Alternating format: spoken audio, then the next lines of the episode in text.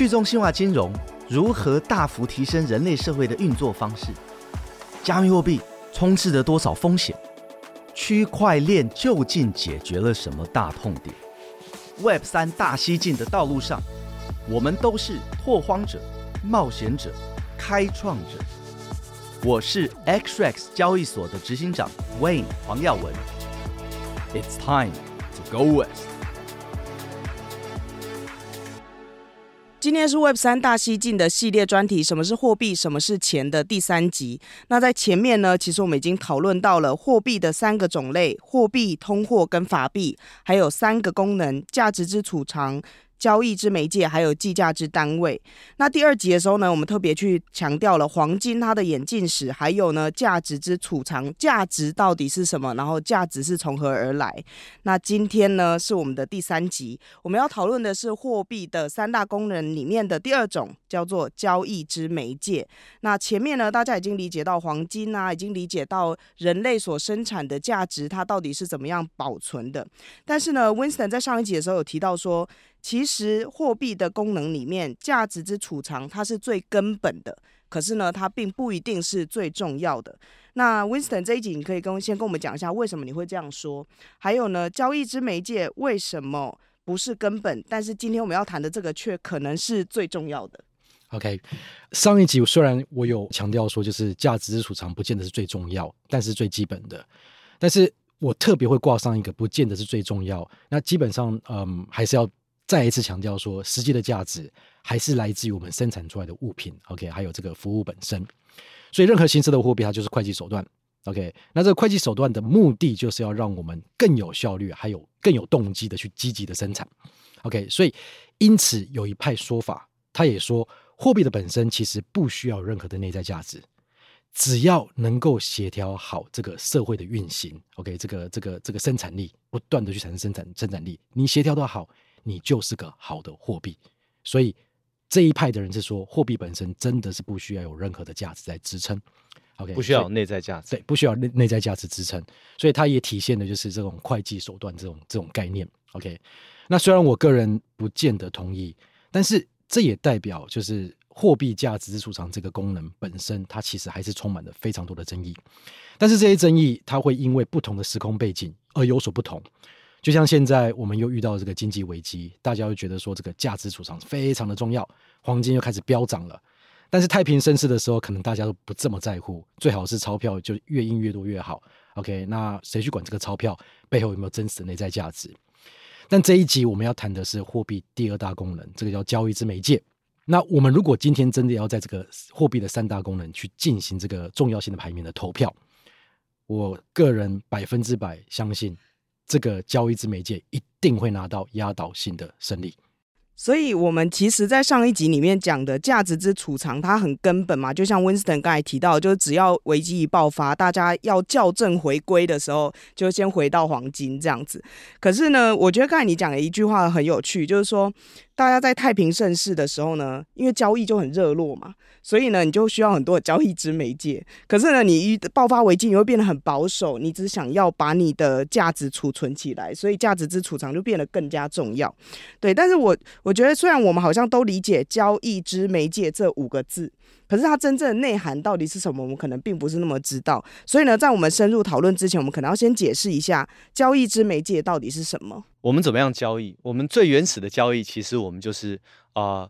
我今天我家里我种了很多的香蕉，但是呢，今天我小朋友我太太希望吃苹果，对不对？那 Winston 家种苹果，那我就拿我的香蕉去跟 Winston 换苹果嘛，这个是最简单的啊，这样子。那么呃，我们双方呢就是直接我们各取所需，好，我们这样子来做交换。可是这样子的。经济行为会非常的缓慢，因为整个市场会非常的没有效率，对不对？我家种香蕉的，那我今天想要喝牛奶，我刚好需要找到一个啊、家里产牛奶的，然后他今天刚好想要香蕉，这样子，对，所以这整个市场的效率就不好，市场效率不好啊、整个经济的啊、成长、经济的运作就会没有办法快，这样。那所以呢，呃，我们就很自然的，我们大家在社会上面呢，啊、在以前我们就会形成呢，大家去找一个通货。好，什么叫一个通货呢？就是说，好，我今天有这么多香蕉，我要赶快把它给别人啊，把它交换价值，不然它马上就要坏掉了哦，那可是我要呃换什么东西来呢？啊，我要换牛奶，我要换苹果，我要换什么？中间我可不可以不要去找到这么多人同时都想要香蕉的，一个一个来跟我换？我先把香蕉呢卖成一个我知道之后大家都都想要的，不见得今天大家都想要吃香蕉哦。但是有什么东西我香蕉给他我换到了以后呢，这个东西呢大家一定都想要哦，随时我很方便，我拿着这个东西呢再去换每天我要的哦，我要饭啦，我要米啦，我要苹果啦，哦，我要牛奶这些。那这个就是一个通货，所以一个通货呢，作为这个通货就是我们讲的，它就是很标准的这个交易之媒介哦。那它的特性之一呢，就是什么东西是啊，大家都会随时都想要的。那么在历史上，我们看到在呃，比如说常常在 working 的人哦，在就是在外面工作的男人之间呐、常常就是香烟呐。对不对？反正我今天这么多香蕉，你今天想不想吃香蕉？很多人不想吃香蕉，我今天他刚好还还不想吃香蕉，但是没关系，我全部先换香烟来。我拿这个香烟哈，我到时候换什么都很方便，因为每一个人都要。所以刚才问讲到，就是有变成有媒介的嘛，就以前都是以物易物，但是呢，就会有一些困难点，或者是刚才问常讲到的一个字叫做刚好，就是我要碰运气的是你刚好想要什么，然后我也有什么，可是。呃，试想一个情境，就是今天我有一个杯子，然后我想要跟别人换苹果，可是有苹果那个人都不想要我的杯子，所以我就要问他说：“那我的椅子你要吗？我这支麦克风你要吗？我这张纸你要吗？”那如果这张纸你要，你要五张，可是我只有三张，就会变得非常非常没有效率。那这个是用一般生活的情境去讲。那如果从经济学的角度来讲呢，Winston，这个要怎么样去解释它？OK，刚刚 Yoyo 所叙述这个这个场景，在经济学里面就叫做 double coincidence of wants，就叫做呃双向的巧合。OK，所以 echo 一下刚刚问叙述那个行为，在任何经济体里面，如果没有货币或者是通货，OK 更贴切，OK 来充当这个交易之媒介，那大家就是一定回归到这个以物易物的时代。这套这个呃系统的缺陷就是生产效率非常的低，所以大家试想一下嘛，今天如果我们要用我要用这个一百公斤的稻米换一头牛，那这笔交易的基础条件两个：一，我一定要刚刚好找到有人愿意用稻米换一头牛，而且愿意付出这个一百斤的稻米，嗯，OK，那我还要再找到刚好有人愿意用牛来换一百斤的稻米。OK，然后愿意付出一头牛，这种双向的巧合，OK，它是非常非常非常难去实现的，OK，而且它会体现在说，就是嗯，在各个这个 commodity 各个商品，它要发生这个这个双双向巧合的几率更低。为什么？更难找零的，OK，它会更难要呃找到这个双向巧合。所以对比稻米好了，稻米和牛，因为稻米它很简单啊，就是稻米今天我要换就是香蕉，问你的香蕉，OK，我可以就是把米变成就是可能是。半斤换多少香蕉？可是牛是一次一整头啊。嗯，OK，所以它是比较去难到难难找的这个 double 呃 double coincidence。没有啦，钻石钻石只有结婚的时候要啊。Yeah. 我今天要卖钻石，今天谁刚好结婚要这个不容易找。对，而且如果你的是十克拉，我这还真的没有办法跟你换。呀呀呀！所以不可以切割，不可以找零的，有没有？就更难去换到。OK，然后。就排除了，而且这是排除了，就是需求还有供给的因素之外，你还有个需求供给，你生产的最好不要就是市场非常少人要，OK，这跟找零或者是切割是没有直接的关系。所以物品和物品之间要发生双重搅合，除了供需的因素之外，我们要耗费极大的媒合成本，OK，这是无形间我们一直在耗费这个社会的成本，它是一个非常非常没有效率的一个一套系统。所以当我们一导入了这个通货。OK，或者货币来做个交易之媒介，那一切的物品，包括服务哦，不是只有物品而已哦，服务也是价值的一种，对不对？就是生产力的一种，对不对？那这一切的事情就会变成怎样？它会变成从产品变成了一个价值的概念。嗯，会计的手段开始出来，对，会计的手段开始出来了。在这之前是没有的哦。OK，它是一物一物的概念嘛，我们把它变成变，就把它变成价值的概念。当通货进来的时候。所以今天我不管你生产是什么，我们完全可以跳过这个媒合的动作。OK，我们将产品的价值去会计化或者变现成一个我们通用的货币或者通货。OK，然后这个通用的货币它是可以购买所有的东西。那我们是不是就完全省略了这个双重巧合的步骤？嗯，那这个整个市场的效率就会变得非常非常的高。所以有了交易之媒介，然后大家都愿意使用，而且也认可的这样子的一个媒介的话，其实整个市场会变得很有效率。但我就想到，就是在上一集的时候，其实温斯坦有提到，就是当我们从万物皆货币转向了这个通货的时代之后呢，我们当然还会再走到所谓的法币的时候。可是呢，这个阶段事实上人类一直在从真的走到了空的 之后，才走到假的。那你刚好提到市场变得很有效率啊，一切都变得很好啊。可是那如果是这样的话，为什么我们是走到了空的？这个空的概念又是什么？OK，因为嗯，物品和物品之间，OK，这个真实的物品才是真实的价值嘛。嗯，所以以物易物，是真的东西换你真的东西啊，香蕉换苹果，哦、苹果换香蕉，Right？它是真的东西换真的东西。那走到通货，OK，我们用交易之媒介一个通货这个货币来做个这个中间啊，香蕉不是香蕉，苹果不是苹果，我先用香蕉，我明明就是要苹果，但是我生产的香蕉先换成了钱，我换成一个假的东西，再用假的东西有没有去换我真的要的苹果？那走到了法币的时代去，有没有？它连货币这件事情不在，它更体现的这个会计手段只是个会计在记账，甚至我们上一集讲过了，它的价值的来源甚至可以是一个国家的 GDP 或者是债，一个债的概念，嗯、对，它完全变空的了。一些未来的东西，这样对，对，所以你可以看到，就是它是越贴近，就是这个会计手段的概念，越来越贴近，越来越贴近，它脱离了这个货币本身这个价值的这个这个这个概概念去了。OK，所以简单来讲，其实啊，这个有点冲撞哦。OK，大家就是呃消化一下。OK，其实啊，不管我们讲的货币还是钱，它其实真的都是人类集体幻想和虚构出来的东西。实际上面，就算是黄金的时代，或者是是黄金的时代，这种通货这种东西，OK，它真的就只不过是一套系统，嗯，OK，那它等一下，但是这种大家共同幻想出来同意的系统，在人类社会上面是很常见的。比如说我们的法律，我们共同的价值，甚至我们的宗教都是一样。好，人类社会本来就是这样子在运行的，对，所以它就是一套。这个这个系统一套会计手段，OK，真正实实的价值完全就是大家对社会贡献出来的，不管是物品和服务的什么产量，OK，嗯，所以我们在衡量一个社会富不富足、繁不繁荣，我们其实在说的只是那一个社会的所有人。有没有积极在为那一个社会从事任何经济的生产活动？有没有一直在为那个社会提供劳动力、制造物资和服务？嗯，这一切的一切，如果排除掉货币的概念，它是没有价值的概念存在中间。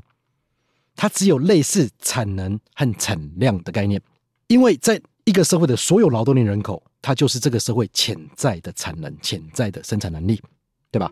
你是说我可以种出多少米，跟我实际上种出多少米，就是说我的能力跟我做出来的量产能。然后货币基本上是要最大化产能跟最大化产量的概念。是，是，所以你看嘛，就是一个社会的所有劳动力就是潜在的产能嘛，对不对？嗯。那它生产出来的一切物资和服务就是实质的产量。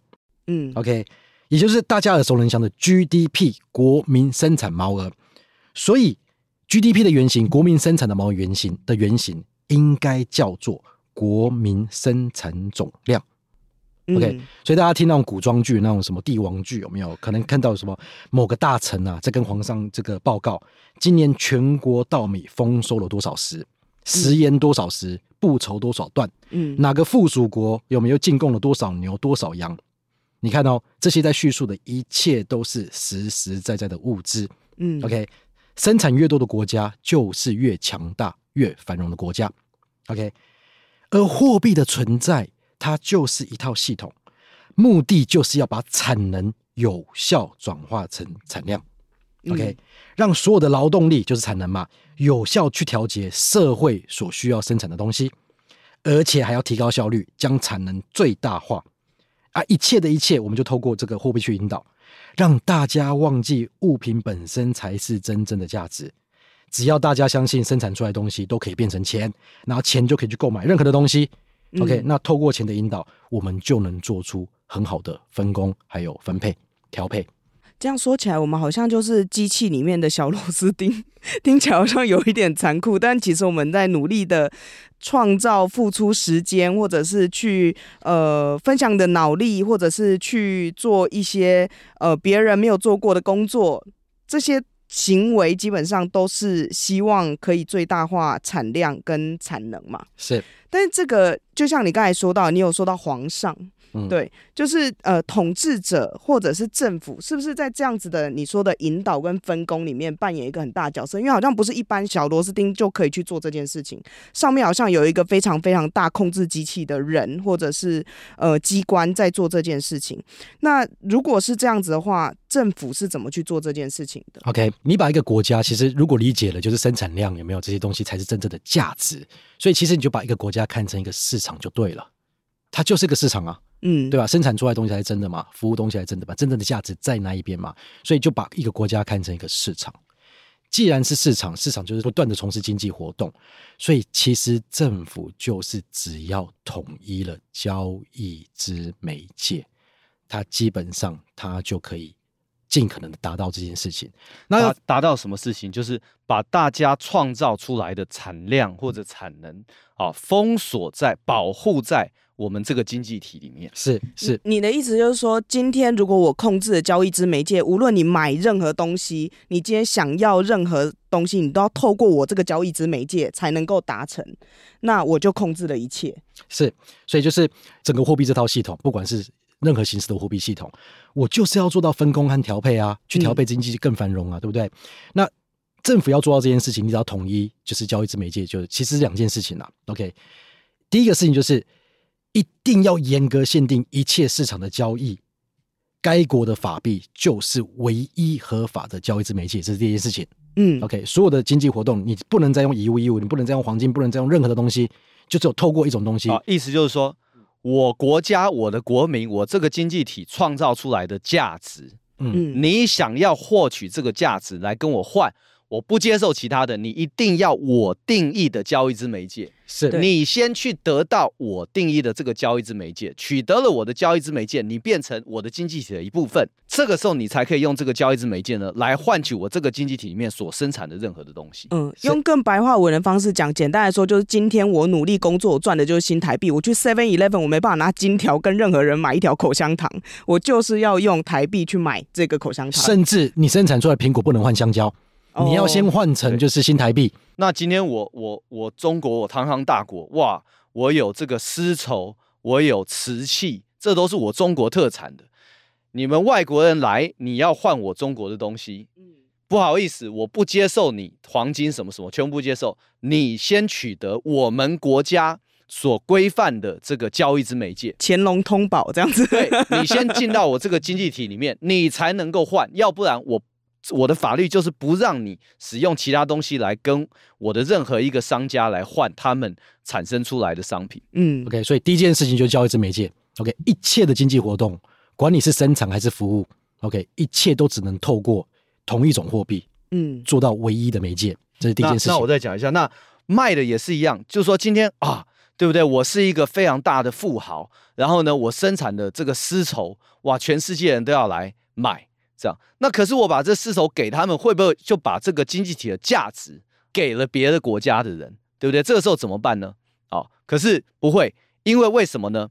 因为我把我的丝绸卖掉了以后呢，我得到的也是国家的交易之媒介，这个价值还是保存在这个经济体这个国家里面。我的这个交易之媒介呢，也只有在我们国家里面。哦，可以拿来用，所以这个国家就保证说，我虽然把我的丝绸卖给了外国人，可是我获得的这个呃价值呢，还是这个经济体里面的价值。我的这一些这个国家的交易之媒介，这个国家的钱呢，我还是要在这个国家里面再去呃花费。那我花费就是其他国家其他的人又赚到了，所以就这样子把这个价值全部都保护在这个国家里面。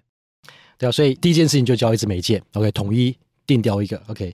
还有第二件事情也很重要，它是唯一合法纳税的途径。哦、oh.，OK，大家知道在远古的时代有没有？当物质物质有没有才是真实的价值的时候，没有，它有各种的税的。OK，它有就是呃稻米税，它有食盐税 OK，它有各种不同不同的税，你要进攻到，它是收税是这样在收的，因为那才是真正的价值嘛。嗯，但是你统一的交易之媒介以后，你的税收也透过这个交易之媒介，OK，就是来做统一这两件事情，基本上有没有已经差不多完成了？嗯，OK，所以这就很好玩啦、啊。所以国民生产总量才是真实的东西嘛，它现在变了，也把它会计化，就是我们把国民生产总量也把它会计化，变成国民生产毛额。嗯，我们不再计算，就是 就是去年我们税收了多少这个食盐、稻米、小麦，我们变成我们过去一整年，OK，我们到底生产了多少价值，也都是以那个交易之媒介来衡量，OK。所以大家都用一模一样的价值，但是其实事实上你是在讲一样的语言，它只是一个语言跟你说的会计手段而已。是，嗯是、嗯、OK。所以交易之媒介，OK，它其实牵扯的东西很广。所以啊，我们大家也听过一句话嘛，货币代表主权。OK，这一 part 就可以去呃，就是 A 口，就是问刚刚所叙述的。OK，其实货币和货币之间，因为货币代表一国的主权，所以货币和货币之间，实际上也就是很血淋淋的战争，完全就是战争。我们常听到货币战争嘛，对不对？对，嗯，所以这个是很有合理的依据哦，很有合理的依据，因为当我这个国家透过我的法币系统。OK，我做到的交易是媒介啊，什么税收啊，都达到了，有没有？所以我可以透过这一套我发明出来运行的系统，OK，去协调我的社会分工。OK，我们的产量现在超级充足，因为非常有效率，我们在生产，每一个人有没有都是非常有效率的生产生产。OK，我们的物产丰盛，也代表什么？我国家的这个国力就很强啊，嗯，对不对？这是我们千辛万苦生起来生产出来的物资，哎，OK，所以我当然不能够让其他国家这个轻易的掠夺。因为一旦我们所生产东西跑到别人的国家，无缘无故跑到别人国家去，那代表是什么？啊，不是事实上代表就是我们国家辛苦生产的东西被别人拿去用，等于说我们辛苦，他们享受，这是不可以被允许的。OK，所以法币啊，交易之媒介也变成了一个国家市场的准入权的概念，它变成了一个护城河的概念。因为在我这个国家，所有的经济活动，你要买什么东西，你就只能透过我这个交易之媒介。OK，所以它变成了一个这个保护的行为。OK，所以这个广大市场的东西，唯一的交易媒介就是我的法币。所以你要我国家的任何东西，你就是首先要取得到我们国家的法币，才可以过来贸易。嗯，而要取得到我们国家的法币，只有三个管道，大概率只有三个管道。第一个就是你到，你到我国家来进行经济活动啊，来工作啊，你圈在我的系统内啊，你贡献等值的产能和产量。所以我给你，你赚到了等值的法币，你再用那个法币来去买我们等值东西，公平的，你要贡献到这系统里面来。OK，这第一个方法。第二个，你用你家的法币来跟我家的法币来买我家的法币。OK，啊，反正两边法币都是空的嘛，所以 我们先以空换空。OK，然后我在你用你家的空气币，按照你市场系统的标价去换取你家生产的物资，那你也用我家的空气币，按照我家的市场系统。标价来换取我我我家的物资，你掠夺我掠夺你嘛，所以实际上咱们就是以物易物，两边都不吃亏。OK，第三个，那你就输出你家的 GDP 到我家来啊，对，你把你家的这个生产的东西先放到我国家来，到我市场上面去卖，嗯，OK，取得到我的法币啊。如果你的东西是我们国家要的，市场要的，那就会有人愿意付出我国家的法币给你。OK，所以你先把你的物资给我，取得到我的空气币，我的法币，再用我这个东西去买到你们要的东西拿回去。大概就是三个。休息一下，马上回来。Web 三大西进是由 XRX 交易所与数位时代旗下的 Web Three Plus 平台联名推出的 Podcast，每两周推出新内容，由 XRX 的两位共同创办人 Wayne 黄耀文与 Winston 肖慧宗，以及执行长办公室资深总监悠悠游芷薇轮流搭档，与各方嘉宾切磋交流，深入解析 Web 三的最新动态。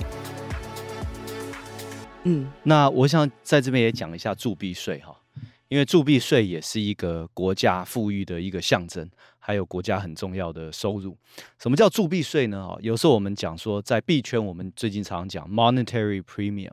哦，铸币税的意思就是说，当一个交易之媒介它越来越频繁的被使用，哦，来呃承载越来越多的交易，然后它整个承载的 GDP 越来越大的时候呢，这个国家这就表示什么呢？我这个呃交易之媒介，它的发行量越来越大了。那大家呢拼命的在用它，它越来越好用了，甚至连国外的人都在用我这个交易之媒介。这样，那么我这个这个发行的这个交易之媒介，这个这个钱呢，它下面的储备呢，啊，因为这个钱在外面跑，它的这个我们所谓钱它的跑的速度啊，velocity 哈，一个钱它被交易的速度很快。那我下面的这这个大家呢不会来跟我央行兑换我里面的黄金啊，因为大家。拼命的在用这个钱，我底下的这个黄金储备啊，这个价值是储藏啊，这个储备呢，我就有很多运用的空间。呀呀，而且它有一个反向的概念是说，你国家的货币流落到国外去，那也是很危险的事情。所以你看，人民币非常难流落到外面。OK，就是它甚至分割了两种人民币，CNY 国内在用的，CNH 给你国外就是要炒作这个人民币去用。它分割了两种，为什么？一种就是我国内的交易之媒介。另外一种有没有金融就是炒作这种工具？他故意分割，为什么？你拥有我国家的交易之媒介，你是真的可以过来掠夺的。如果你你得到的方式是以我上上面三这三种模式去得到的，那还好。如果你是透过这市场炒作啊，这个货币透过这个呃这个这个汇率系统啊弄到，那你基本上是可以拿，因为空气币本来就是我发的，但是我有保证的空气币换得到我国家的东西，你是可以不断的掠夺出去。所以交易之媒介的概念，它其实是很广的。所以这为什么说货币三大功能它会得到这个压倒性的胜利？它其实是蛮重要的这个东西，也是很血腥的，超血腥，超血腥。呃，我想讲一下那个币圈里面的历史啊，从中心化到去中心化都在打这个战争啊。当时 Bitfinex 全世界最大的交易所，那各个监管就怎么样呢？就是断它交易之媒介的路，我就是不让银行跟你配合，我就是让你没有美元的出入金可以用。哇，这个这个。准入权这个管道，交易之媒介一断呐、完了，Bitfinex 会被废掉。所以呢，在这种战争啊与各国主权的战争之下呢，他发明了什么 USDT 稳定币。我自己出交易之媒介可不可以？这样子我就不用你美元交易，可不可以？啊，所以被他硬是发明出来这样子。那么到后来你可以看到，像币安也是一样，哎。进入我币安国，我币安国里面有最好的深度、最漂亮的价格，但是进入我币安国来 BUSD，哈哈，对，这是我的主权，对不对？我把我的这个呃所有的价值呢，利用 BSD 框在我币安的生态系里面哦，而且呢，我会有这个铸币税，我会有 monetary premium，因为我下面的这个储备呢，我有运行的空间。那到了现在呢，啊、呃，这个 Aave 也出自己的 stablecoin，哎，要要用 Aave 什么什么时候？先换 Aave 的 stablecoin 啊，以后我认为会这样。Curve 也出自己的 stablecoin，对不对？连去中心化的这些协议啊，交易所，他们也在推自己的 seven。为什么？这每一个都是一个经济体的概念啊，这个这概念是从古代一直延续到去中心化的这些协议啊，都是一样的概念。它就是一个啊，一个就像 Winston 讲的一个主权经济体的一个很重要的一个权利。嗯，就从刚才 Wayne 跟 Winston 在讲的，其实大家也可以回归到我们做这个系列的一个核心的精神，就是。会计就是会计，金融就是金融，货币就是货币。我们刚才在谈从远古时代皇帝呀、甚至到现在的传统金融，然后到刚才 Wayne 所说的 USDT、BUSD，或者是我们接下来看见加密货币的世界，其实都是这一整套的货币的理论，它在运行当中。那刚才 Winston 可能有讲一些比较复杂的经济学理论，但是大家可以从一些自己平常常听到的一些名词去想，例如说你要跟我互动。你要跟我做交易买卖，其实就是我们常听到的贸易逆差跟贸易顺差嘛。对，那如果是外汇交易，就是我们常在买卖美金啊、买卖日币啊，或者是买卖一些其他国家的呃这些货币。那如果是要到某一个市场里面去工作，然后去赚到当地的交易之媒介，其实概念就很像移工啦。例如说，台湾人去美国，然后去当工程师，然后我就是赚美金嘛。或者像印度人，有很多人去中东工作，那他就是赚杜拜当地的交易之媒介。其实我们用的货币学上面的名词比较多一点点，其实都是大家日常生活中都会接触到的生活的体验。然后，当全世界发生金融风暴，甚至打仗的时候呢，交易之媒介会变得更血腥，因为那个时候呢，所有人都在选的，对不对？嗯、你这个时候你还要 USDC 吗？还是 USDT？还是美元？还是你觉得人民币比较安全？哦，那个时候很血腥哦，非常非常对。其实前一阵子币圈就出现这个事情啊，因为就是大家就在选，那我要 USDT 还是 USDC，还是我要去哪里？这这是很好的一个可以呼应，就是一开始我们开场的，你看他们两个的价值储藏是不是都是美金美债？嗯，结果呢，市场上面会选哦，真的出事的时候，我哦我要 USDT，我要 USDC，这两个是不同的交易之媒介，尽管他们拥有相同的价值之储藏。对，讲得好。嗯，对。那今天其实，呃，讲到现在，我觉得很有趣的一件事情，就是交易之媒介一开始对我来说就是交易嘛，就是我要去买东西啊，换东西啊，或者是我要得到呃我自己生产的价值的一个方式。可是从刚才魏跟 Winston 讲，它就是一个血腥的战争，它里面涉及了国家的主权，它涉及了人民经济的运作模式，它涉及了市场准入权，甚至是决定了你的国家的国力啊等等。所以虽然 Win 你一直在说货币，它是一个空的、虚的，大家一起同意的幻想，但它在我们真实世界里面又好像非常非常的血淋淋、非常真实的存在。是，它是，所以啊，呃，它真的牵扯得很广，而且也是我们已经不是当这个世界越变越平了，OK，那那种资讯或者是交流越来越多了，它甚至已经衍生到就是嗯。它是各国的 GDP 跟各国 GDP 互相交换，所以下次你走进去银行啊，OK，那你看到就是外汇有没有？哎，为什么某些国家的货币不卖啊？就是你们家跟我们家的 GDP 没什么好交换的嘛。哦，哎，对啊，准入权嘛，大家有没有注意到，在台湾的银行里面，你是换不到印度卢比的？呀呀，这代表说我们跟他的贸易有没有？其实并没有的这么这么的弄，因为你取得到我的钱，或者我取得到你的钱，都是相对性的，就是我用你们家发的空的东西跟你们家拿的东西，嗯，所以你要对我这个系统有贡献，我才要准备给你做。如果只是完全透过外汇来做这件事情，它其实还是有风险在。所以我们真的要讲的。交易之媒介，它意义真的太广泛了。那如果你真的要我帮你整理起来，OK，就真的不是字面上交易之媒介这个意义而已。OK，所以真的要帮大家整理的话，有几个 OK，交易之媒介，它是一国重要的治理系统。OK，它可以协调经济和调配经济。夸张一点的啦，还可以说基本上就是奴役嘛。奴役大家工作起来，工作起来，工作起来。交易之媒介，我现在不是讲货币哦，嗯，货币的交易之媒介，你弄得好，OK。第二个交易之媒介，它就是一国或者是一个市场的准入权。你只有透过它，你才可以进入我这个该国的市场。严格的规定，交易之媒介，它也是一套防卫的系统，它防止资源外流和被掠夺，也防止恶意的入侵。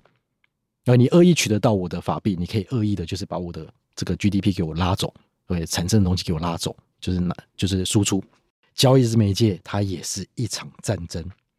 如果你被外来的系统打穿了或者被取代，就像是委内瑞拉或柬埔寨，真的是直接准许使用美金来当做该国市场的合法交易之媒介，实际上你就是被殖民了，它就是殖民。嗯。嗯你整个 GDP 已经曝显在它的这个这个货币体系里面，它交易自媒介体系里面，它印了，它就可以跟你那个我买你的什么东西，我买你什么东西，OK，它实际上就是这样的意义。所以交易自媒介很深，非常的深，所以它大部分人会同意，它其实是货币现代货币三大功能里面最重要的。嗯，那我们如果说到呃，其实最强的，目前大家都还是公认是美金嘛，然后呢，美金它基本上。你可以说它殖民或奴役了全世界非常多的国家，甚至是在 Web 三的世界里面，你还是可以看到它非常强大的影响力。因为 USDT、USDC，像你们刚才说，它背后储备都还是美金。那为你觉得这样子的美金的影响力，在之后，包括在加密货币的世界里面，都还会持续的延伸吗？对，这个东西就是说，呃，一旦它取得了啊、呃、很好的这个。呃，流动性哈，在全球我们看到像美元啊，美元的问题是说，像我们搞软体，我们就知道，因为太多的金融商品，哦，这些系统都是用美元计价，你知道系统很难改的，然后这个造势演算法哈很难改的，所以既然这么多东西都已经是目前是用美元体系在跑，软体呢都是美元计价写出来的，所以一下子改变不了，那么全世界呢就会拥有大量的美元，就像我们台湾啊，我们这么强的一个经济体，我们每年生产出来的 GDP，对不对？也有很大一部分被我们放在哪里？美元，我们的央行的那个美元外汇存底非常的大。那这个就是现在呃美元的状况，所以呢，也让美国呢拥有很大的这个铸币税上面的好处。哦，比如说我们看到疫情爆发的时候，对不对？它印了几个 trillion 出来。那谁帮他买单？包含我们台湾央行里面呢、啊？你稀释掉美元的购买能力，那我们台湾也也跟着一起承担你这个通膨啊。所以有效的输出了你的交易之媒介啊，哈，其实也就是有效输出了你的通膨啊，让全世界一起来木马屠城。对，你开放了，就是你的国家开放了别的国家的交易之媒介进来，变成你的交易之媒介，就木马屠城。嗯，对啊，你要控制的很好哦，所以。大家不要去怪说很多国家为什么做外汇管制，它牵扯的太广了，嗯、对啊，法币和法币之间确定注定就是一场不公平的战争，嗯，因为它永远分为强和弱，永远永远分为强和弱，所以大家可以看一个一个蛮有趣的一个状况，不是有很多那种看盘的这个这个这个外汇软体嘛，什么 XE 啊，什么 Google 什么的的这个东西，嗯、大家可以看一件事情，你去对比任何美金对比任何的货币，OK，你拉十年线。涨涨跌跌，涨涨跌跌，涨涨跌跌。我有一个国家，OK，就是这个阿拉伯联合大公国的 AED。嗯，你看它，你把它拉十年线来，它好像从二零一一几，二零一七开始就没有动过，完全没有动过。它对美金的汇率完全没动过，是一条直的线。二零一七到现在一条直的线，这怎么发生的呢？因为石油。是用美金定价，还是用美金做交易之美金？这是美国达到的这个。反正全世界的石油有没有，它把它制定规格，用美金来做定价交易之媒介。嗯，OK，代表什么？它是不是我可以凭空生出来美金去买你家的石油？对，OK，所以这是很不公平的一件事情嘛，对不对？你只要可以印，你就可以做。但是阿拉伯联合大公国呢，就想说，那我要防守，我必须要很多美金啊，那我就拿石油来换你美金。嗯，我不能印美金。但是我源源不绝的石油，所以我可以选择增产或减产这样子。我直接就是增产，有没有拿石油换你美金？因为我是要对标你的汇率，不要不要让我的这个 AD 被你打穿嘛。对，所以我要有足够的美金来防，就是来来来防御这个汇率。哦，所以我就要有足够的石油，就跟你对抗。对，所以你在制造美金，你是空气制造出来的，我也是制造美金，我用油拿去换美金制造出来，在我国家外汇存底，大家来硬碰硬。嗯，所以你看它为什么可以飙到，就是它用 GDP 来跟你跟跟你兑换，OK，就是用石油。OK，这是很很夸张的一件事情。所以那一条横就是完全不动的横线，事实上是血淋淋的战争。是对。那这一场交易之媒介之战争呢？好，在实体金融还有在这个币圈中心化、去中心化金融里面呢，这场战持续打下去。啊，一方面美元它因为这次四次的宽松政策啊，造成了全球要帮它背这个通膨。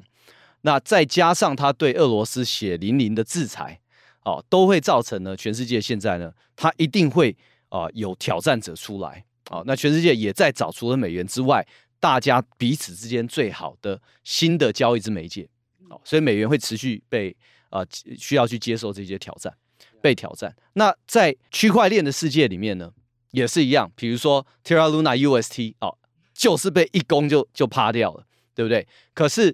在 DeFi 里面，虽然都是美元体系，是 Frax 吗？是 DAI 吗？是 USDT 吗？谁将会是 DeFi 里面主要的交易之媒介？还是 Curve 的这个 CRV-USD 啊稳定币？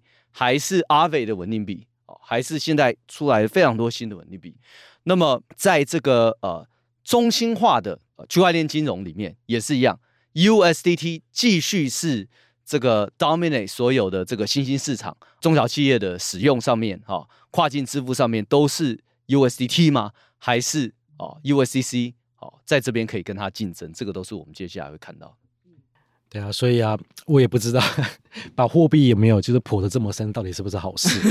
知道太多有没有？就有时候会彷徨啊。嗯，因为因为什么呢？就是还是在强调嘛，就是货货币啊，实质上不存在着啦，它就是个手段。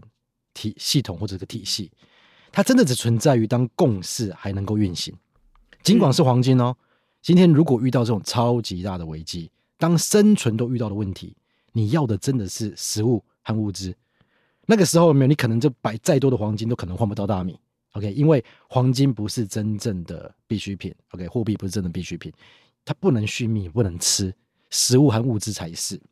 所以啊，就 Echo 就是刚刚我们问讲的。自古以来啦，OK，我们发生的这些各种问题，OK，我们我们会因为各种问题而发生这种大小的冲突，但是那些都不足以形成真正的战争。任何一个真正的战争，自古以来一定都是因为实际资源的争夺。嗯，OK，因为那才是真正的价值所在。货币只是会计手段，而交易之媒介也是一套资源的攻防系统。嗯，那我们现在 Web 三大西进，就是什么是货币，什么是钱，就像 Winston 说的，我们现在已经把它剖得非常的 深入，我们自己也不太确定，哎，讲的这么白，到底呃会有什么样的影响或后果？但是我们可以看到，从这一集的讨论，其实一层一层的货币的设计啊，那它其实背后是包含了非常非常多很复杂的控制的手段的，包括攻击跟防御。或者是我希望它广泛的流通，但是我又要透过限缩的方式来影响它的准入权，甚至到最后，国家会用货币来进行合作或者是竞争，它可能是战争，但也可能是让我们一起变成一个联盟，变得更强。对，那我们在前这三集的还有殖民，还有殖民哦，还有殖民跟奴役。对，对，那我们在这三集里面呢，基本上已经跟大家介绍了货币，然后介绍了三大功能里面的前两项：价值之储藏跟交易之媒介。在下一集呢，大家可以期待我们要跟大家分享最后一个重要的功能，就是计价之单位。那还是要在这边特别再强调一下我们的理念，就是金融就是金融，会计就是。会计，货币就是货币。从今天的讨论里面也可以看到，Winston 还有 Wayne 一直在整合传统金融跟区块链金融里面的一样的知识、一样的基础的观念。那我们希望在接下来的集数里面可以跟大家讲得更清楚，而且呢，让大家可以去思考自己所生活的环境，或者是你在做的投资，你要进入 Web 三的世界，你应该要理解的基础的知识。那这一集谢谢 Wayne，还有谢谢 Winston。对货币有兴趣的各位朋友，也欢迎加入啊我们 Unitas 的 Telegram 群。我们在里面对于货币跟稳定币都会有很多深入的讨论。对，那 Unitas 群大家可以先加入的原因，是因为在我们谈计价之单位之后，会有非常非常多深入的讨论，然后也欢迎大家加入。那如果你喜欢 Web 三大西进的内容，欢迎订阅，也欢迎分享。那我们就下一集见，谢谢大家。谢谢大家，谢谢大家，谢谢您收听 Web 三大西进。如果您喜欢我们的内容，欢迎追踪 XREX Telegram、Instagram 以及 Facebook 中文社群，连结都在节目下方资讯。也欢迎追踪和订阅 Web 三大西进 Podcast，不要错过任何精彩的对话。我们下集再见。